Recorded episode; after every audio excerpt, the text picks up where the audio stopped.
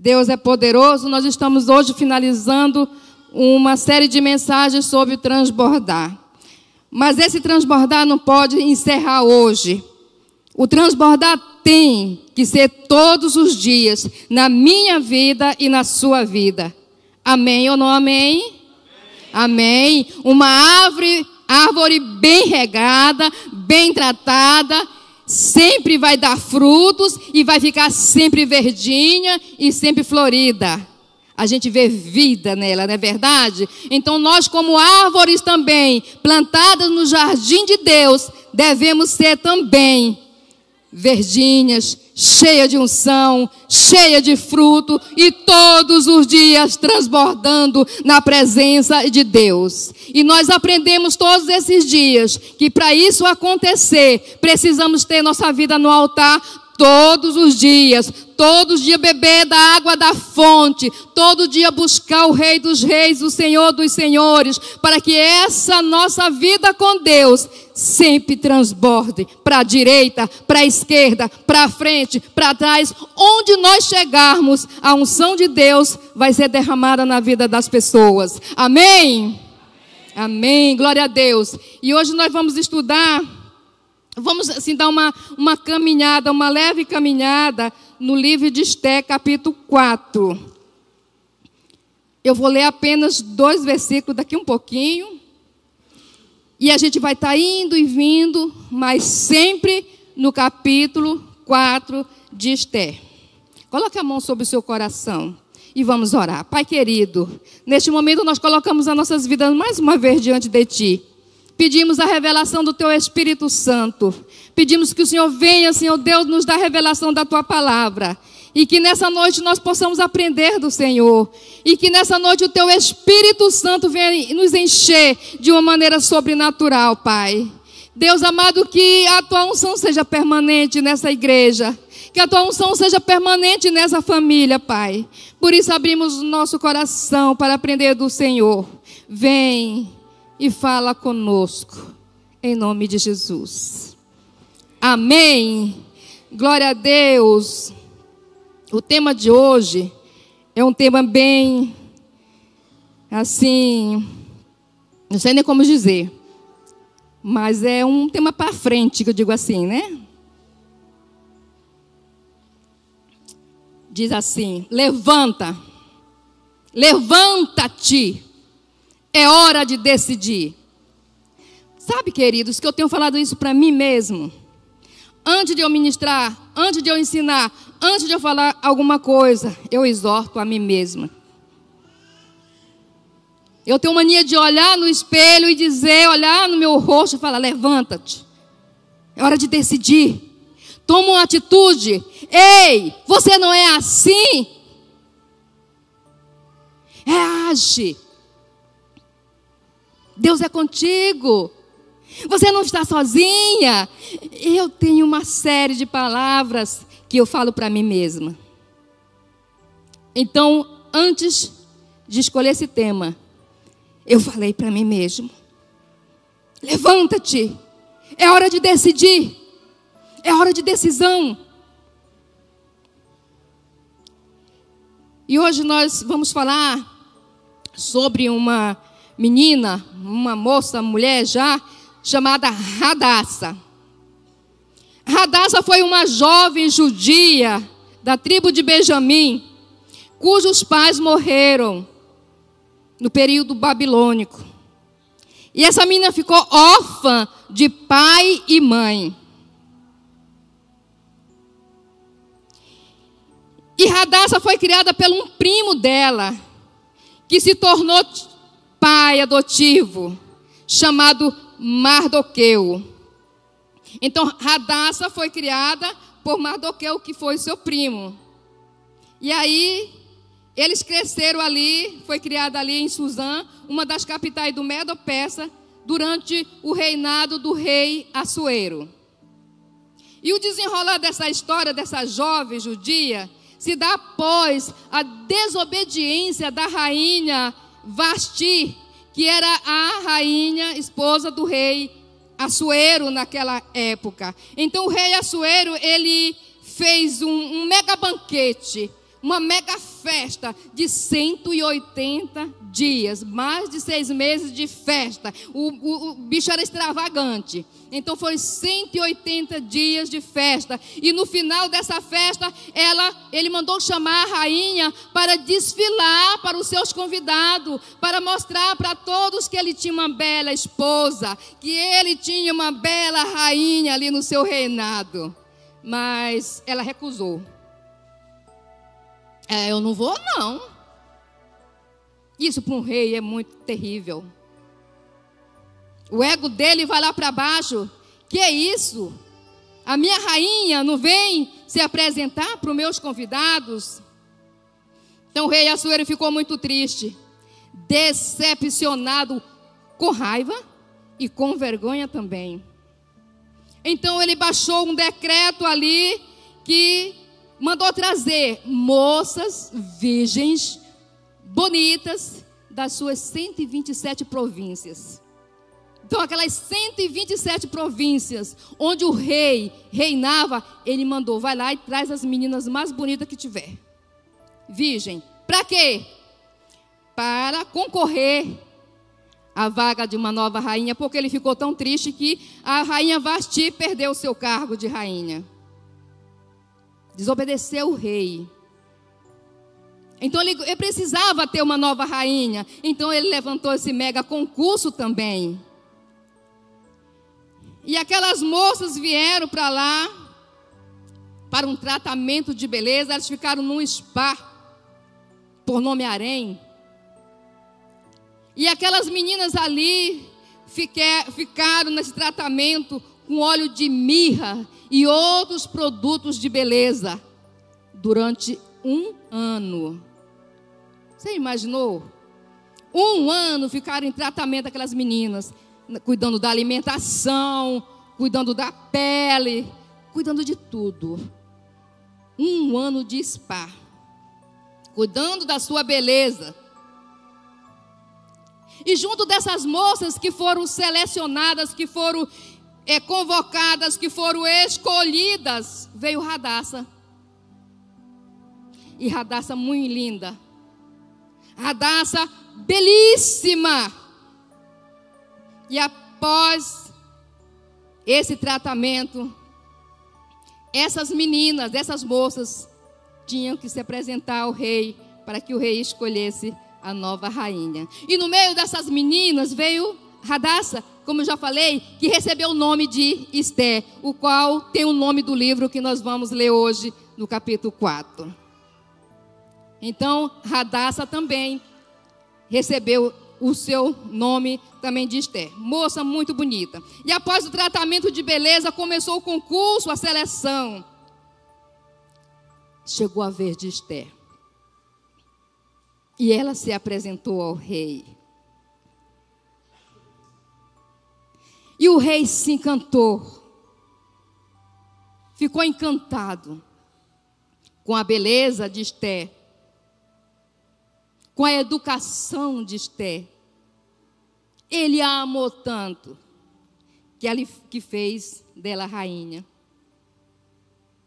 Se agradou, porque ela era uma moça belíssima, muito bela.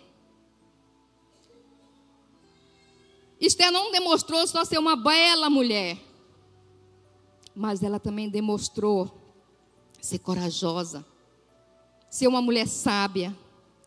Porque lembra, no início eu falei, ela era judia, ela era do povo de Deus. Então toda aquela pessoa que pertence ao povo de Deus tem algo sobrenatural dentro dela. Então, quando o rei olhou, se agradou de uma maneira tão especial que falou: essa deve ser a rainha do meu reino. Belíssima, corajosa, sábia. E para entender melhor essa história, vamos focar apenas em quatro personagens. Preste atenção. O primeiro personagem, o rei Assuero, também conhecido como rei Xerxes. rei extravagante, severo e vaidoso. Temos também o Mardoqueu, que é o judeu exilado, que foi o pai de criação de Esté, homem fiel e temente a Deus. Esté, órfã, exilada, judia, bela, sábia e corajosa. E veio Amã também, o braço direito do rei, homem mau, severo, um tipo de Satanás, eu digo assim. Odiava o povo de Deus. E aí, esse Amã, por odiar o povo de Deus, ele fez uma conspiração. Ele baixou um decreto ali ele o decreto que ele decretou ali era um genocídio. Matar todos os judeus dali da província, das províncias, das 127 províncias, em um só dia, sem defesa. Para ver o tanto que esse homem odiava o povo de Deus. E o rei selou lá com seu anel, porque ele era o braço direito. O rei confiava nele, mas o Amã era muito, muito mal. Então ele conspirou esse genocídio, morte em massa dos judeus, em Suzã, em todas as províncias, os judeus, o povo de Deus tinha que ser mortos. Agora vamos ler Esté 4, o, capi, o versículo 13 e 14.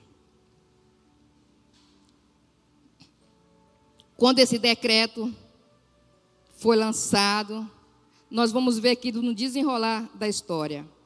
Mas os nossos versículos base hoje é Esther 4, versículo 13 e 14, diz o seguinte: Mandou dizer-lhe não pense que pelo fato que estás no palácio do rei, você será a única entre os judeus que escapará. Pois se você ficar calada nessa hora, socorro e livramento surgirão de outra parte para os judeus. Mas você e a família do seu pai morrerão. Quem sabe, se não foi para um momento como este que você chegou a posição de rainha. Vou falar aqui sobre três pontos. O primeiro ponto aí é o propósito de Deus. O sonho de Deus para mim e para você. O propósito de Deus para mim e para você. Deus trabalha em nossas vidas com o propósito de nos usar para o crescimento do seu reino. Amém ou não amém? para o crescimento do seu reino. Nossos dons, nossos talentos, nossa posição social. Enfim, fomos geograficamente e estrategicamente colocados por Deus em posições nas quais sejamos uma influência no reino de Deus. Onde você está, onde eu estou, Deus quer nos usar de uma maneira sobrenatural em prol do seu reino, querido. E não vem com essa aqui, ah, eu não posso, eu não sei, eu não estudei, eu não tenho capacidade. Você tem sim. Deus te colocou porque Ele tem algo sobrenatural para fazer através de você. E olha, quando nós omitimos é esse chamado, nós pecamos. Porque a omissão é sinônimo de incredulidade e é pecado. Entenda que nós fomos planejados para a glória de Deus, nós fomos formados para a família de Deus, nós somos moldados para servir ao Senhor, nós fomos feitos, criados e escolhidos para a glória de Deus. Você está aqui nessa noite não é por acaso, não é à toa, não. Deus tem um propósito para a sua vida. Esse dia e essa hora já tinha escrito, já tinha determinado para você ouvir a palavra, para você crescer em Deus e assim para você fazer parte desse grande projeto que é o reino de Deus. Poucos, né, entenderam. Mas entenda. Entenda que Deus tem uma missão para mim, para você. Entenda que Deus tem projetos para mim e para você. Entenda que eu e você somos resultado dos sonhos de Deus. A segunda coisa aí foi a atitude de Mardoqueu. Esté 4, 1. Eu falei que a gente ia caminhar, fazer uma viagem pelo capítulo 4, né? O 1 diz assim: Quando Mardoqueu soube de tudo que tinha acontecido, rasgou as vestes, vestiu-se de pano de saco, cobriu-se de cinza, saiu pela cidade chorando amargamente em alta voz. Quando Mardoqueu soube desse decreto, Mardoqueu não estava no palácio, Mardoqueu estava fora. Ele foi o pai de criação de Esther. Mas ele sempre estava por ali. E ele ouviu desse decreto. Ele ficou tão triste com a atitude deste Amã. E aí ele agiu dessa maneira, ele se vestiu de pano de saco e cinza. Ele saiu lamentando pela cidade inteira. E a Esther estava lá dentro, praticamente não estava sabendo de nada. Mardoqueu era um homem temente a Deus e de uma visão espiritual extraordinária. Quando o decreto de morte dos judeus oficialmente foi publicado em toda a província, Mardoqueu é tomado pelo um lamento de tristeza, um lamento de profunda. Você já sentiu profunda tristeza? Gente já senti. Dói, não sei, dói a alma da gente. E foi assim que Mardoqueu se sentiu. Ele estava em profunda tristeza. E ele saiu lamentando pela cidade. E eu acredito que essa a atitude dele deve ser a nossa também, diante de tanto caos na nossa nação, diante de tanta coisa que está acontecendo na nossa comunidade, na nossa cidade, no nosso povo. Precisamos amar o nosso povo, igreja. Precisamos amar a nossa nação. Precisamos tomar uma atitude. Nós precisamos nos posicionar como cristão, como homens e mulheres de Deus, como pessoas escolhidas para uma missão. Olha que o versículo 13 e 14 que nós acabamos de ler. As palavras de Mardoqueu a Esté são profundos.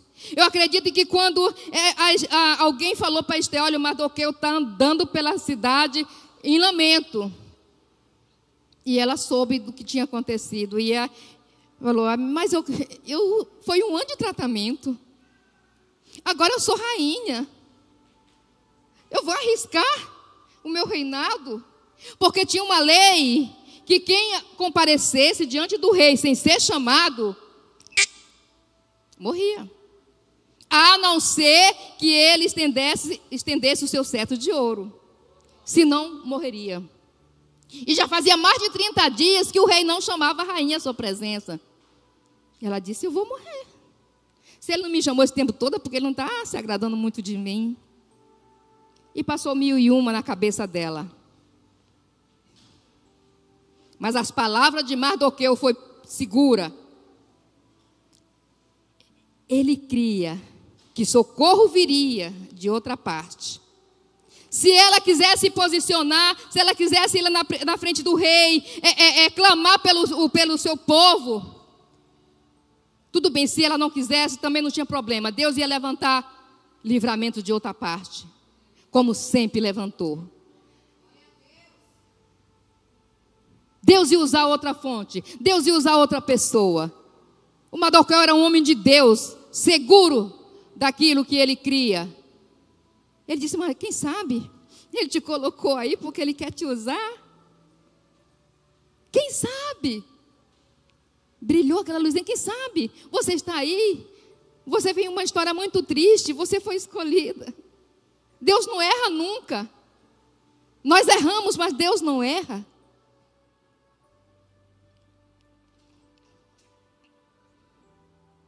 A partir desse momento, a Esté tomou uma posição. É o terceiro ponto. A responsabilidade de Esté. Se ela tinha alguma dúvida, Estava na hora de tirar essa dúvida. A partir disso, Esté se posiciona, pede para Mardoqueu e todos os judeus em Suzã que permaneçam em jejum e oração por três dias. Queridos, nós tivemos 21 dias de jejum. Aí, pelas nossas famílias. 21 dias de jejum e oração para a libertação, para a salvação da nossa família. Vai valer a pena. Já valeu a pena. Amém ou não amém? Se você orou pela tua família, a tua família será salva. Livramento virá para ela, porque eu e a minha casa serviremos ao Senhor. Aleluia. Então, Esté 4, 16, a parte A diz assim: A Esté mandou dizer para Mardoqueu, o seu pai de criação: Vá Reúne todos os judeus em Suzã. Jejue por mim, em meu favor. Não comam e nem bebam durante três dias e três noites. Eu e as minhas criadas jejuaremos com vocês. Eu e as minhas criadas estamos nessa. Eu e minhas criadas vamos jejuar também. Ore e peça a Deus em meu favor.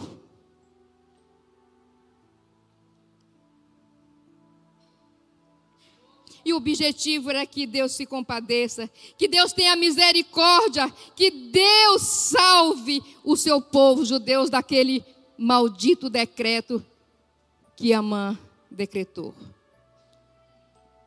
Em momentos de crise, o desespero não é a melhor solução para nossas vidas.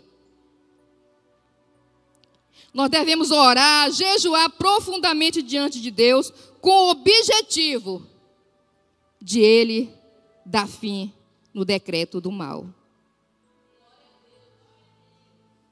Agora Esther não está mais preocupada com o processo, e sim com o propósito. Antes ela estava preocupada e agora foi tão difícil chegar aqui, e agora que eu estou aqui, eu vou lá, ele vai mandar me matar, eu vou perder meu reinado. Ela não está mais preocupada com isso. Quando o Mardoqueu falou: Olha, se você não se levantar, se você não ir lá, se você não, não pagar o preço, se você não arriscar a tua vida pelo teu povo, socorro virá de outra parte. Mas você e a tua família, o que será de vocês? Aí ela acordou do pesadelo. Saiba, querido e querida, que cada fase nas nossas vidas, nós temos que cumprir cada fase, nós temos que passar por cada fase sem pular nenhuma delas. Chore quando for para chorar. Sorria o maior parte da sua vida, o mais que você puder, sorria. E tenha certeza que a nossa vida é formada de momentos bons e momentos ruins. Toda a nossa vida é assim. Tem momentos bons e tem momentos ruins.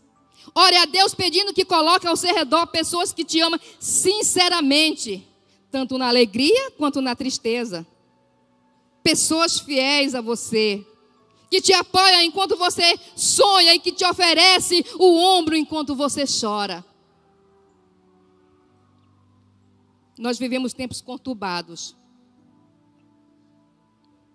Existem vídeos na internet de massacre aos cristãos. Sem contar o caos que vivemos no Brasil. É escândalo em cima de escândalos.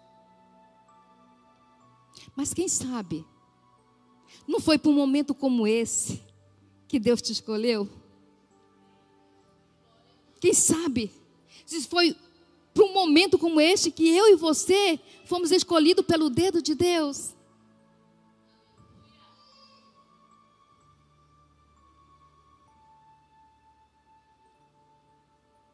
Esther entende que ela estava ali para uma missão. O medo da morte, o medo da atitude do rei Assuero foi vencida. E, ele, e ela avançou no seu projeto. Ela entendeu a sua missão.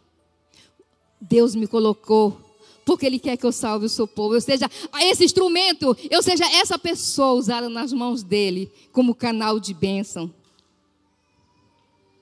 E olha, o versículo 16 a parte B. Ela disse: Se tiver que morrer, morrerei. Se tiver que perecer, pereci. Tem tanto crente fraco por aí, meu irmão, que eu vou lhe falar uma coisa. Eu, é a terceira vez que eu falo aqui. Querido, querida, não negue Jesus por nada desse mundo. Você e eu não somos imortais, não. Nós nascemos, crescemos e morremos. Se você não negar Jesus, você morre e vai para um lugar, para uma eternidade sem Cristo. Se você não negar, você morre do mesmo jeito e vai morar com Cristo. De um jeito ou de outro, você vai morrer. De um jeito ou de outro, vai chegar o meu dia. Por isso, eu não nego Jesus. E quando eu estava é, estudando sobre a vida dessa mulher, ela disse: Eu vou, se perecer, pereci. Se tiver que morrer, morrerei. Estou aqui também, Senhor eu tenho a mesma atitude. Se tiver que morrer, morrerei. Então, essa foi a atitude da Esté. Ela era um personagem improvável para uma realização de uma missão tão grande como essa. Depois dos dias de jejum e oração, Esté se levanta e vai à presença do rei. Fisicamente fraca, por causa dos três dias de jejum sem comida e sem bebida mas espiritualmente forte, cheia da unção. Porque ela tinha pagado um preço, ela pagou o preço juntamente com o seu povo. Ela estava cheia da unção de Deus. E a unção é uma capacitação sobrenatural para realizar aquilo que no natural você não consegue. Amém? A unção é uma capacitação sobrenatural para realizar aquilo que no, no, natural eu não consigo. Eu falei, Deus, me dá essa unção, me dá essa unção porque eu quero viver sempre no natural, eh, no, no sobrenatural. Eu quero sair do natural e quero viver sempre no sobrenatural. Igreja, recebe a unção de Deus sobre a tua vida nessa noite. Não fica de fora, recebe a tua capacitação, essa unção que vai te capacitar, que vai te dar coragem para fazer que no natural você não tem coragem de fazer. Aleluia. A missão e o ministério que Deus nos confiou não pode ser exercido na força do braço mas sim na unção do Espírito Santo de Deus. E a pergunta hoje, para mim para você, é a seguinte: será que não foi para esse tempo que o Senhor nos salvou? Será se não foi para um tempo como este que o Senhor te colocou lá naquela empresa, lá naquela faculdade, lá naquele emprego? Querido, Pensa bem. Se não foi para um tempo como esse que Deus tem nos levantado. Aleluia. Se estivermos alinhados ao propósito de Deus, as nossas histórias tanto financeira quanto ministeriais, terão desafios, terão momentos difíceis, terão batalhas a ser travadas, mas também temos certeza que nós teremos final felizes. Amém? Nós teremos final feliz se nós estivermos alinhados à palavra de Deus, mas terão sempre um final feliz se nós tivermos dentro dos planos de Deus, nós não seremos frustrados, porque os planos de Deus, para mim e para você, não é de nos frustrarmos, e eles não podem ser frustrados. Por isso, pare de viver essa vida de mais ou menos. Esse é o meu desafio para mim e para você. Pare de viver essa vida de mais ou menos. Vem à igreja, ouve a palavra, ouve a palavra lá em casa também através da internet e não muda de vida. Não temos tempo mais para perder tempo. Amada igreja do Senhor Jesus, nós precisamos ser quente ou frio, porque morno o Senhor vai vomitar da boca dele. Não podemos levar uma vida de mais ou menos. Nós precisamos ser filhos de Deus. Nós precisamos ser escolhidos de Deus. Nós precisamos ser mais que vencedores. E precisamos ser corajosos também.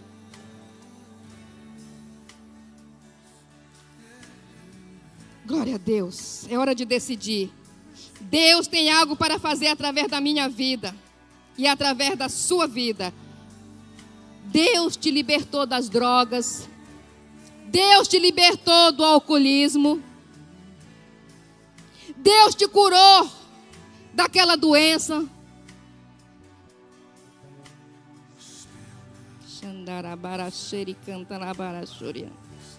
Oh, Jesus. Está na hora de levantarmos e levarmos salvação às pessoas que precisam de salvação. Está na hora de levantarmos como igreja e tomar essas pessoas da mão do inimigo, da mão do Amã e entregarmos para o Rei dos Reis e Senhor dos Senhores. Nós precisamos de deixar de ser uma igreja fraca, sem atitude. Nós precisamos ter decisão na nossa vida. Precisamos ser decididos, corajosos.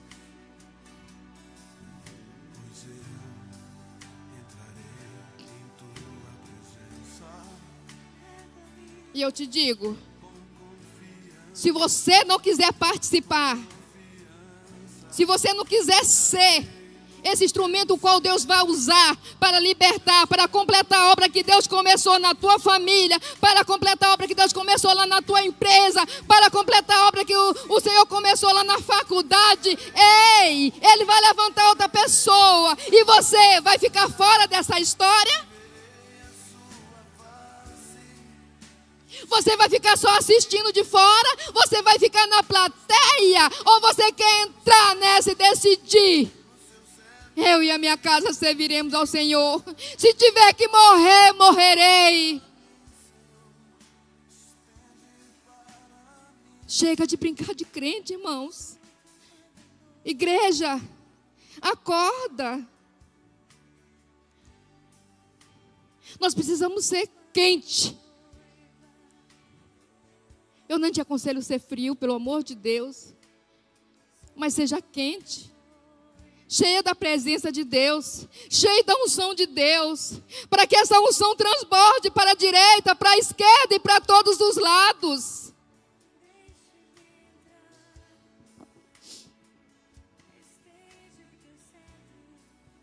Aleluia. Fica de pé, igreja. Convido para você ficar de pé nessa noite.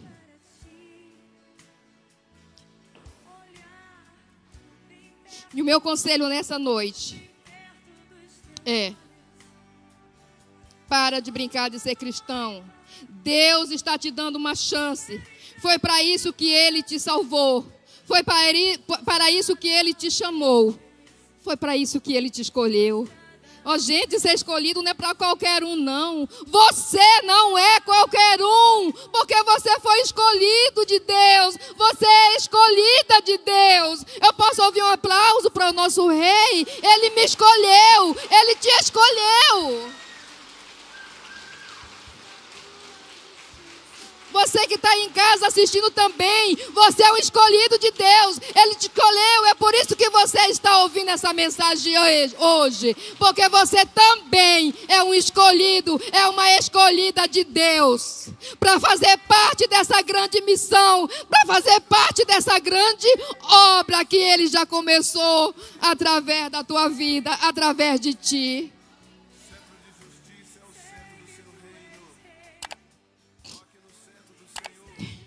Todos aqueles que quer nessa noite receber uma porção a mais. receber o favor de Deus, eu gostaria que você não tivesse medo dessa plataforma aqui, próximo ao altar. Encha esse lugar aqui. Encha esse lugar aqui. E receba o favor de Deus sobre a tua vida. Receba o favor de Deus sobre a tua vida. Pare de viver no natural e volte a viver o sobrenatural de Deus. Venha receber o favor de Deus, levanta-te. É hora de decisão, é hora de decidir, igreja. Você vai voltar para a tua casa hoje. Amanhã você vai estar na sua empresa, no seu trabalho, na sua faculdade. Ei, faz diferença. Seja luz, seja sal. Transporte, transporte para todos os lados.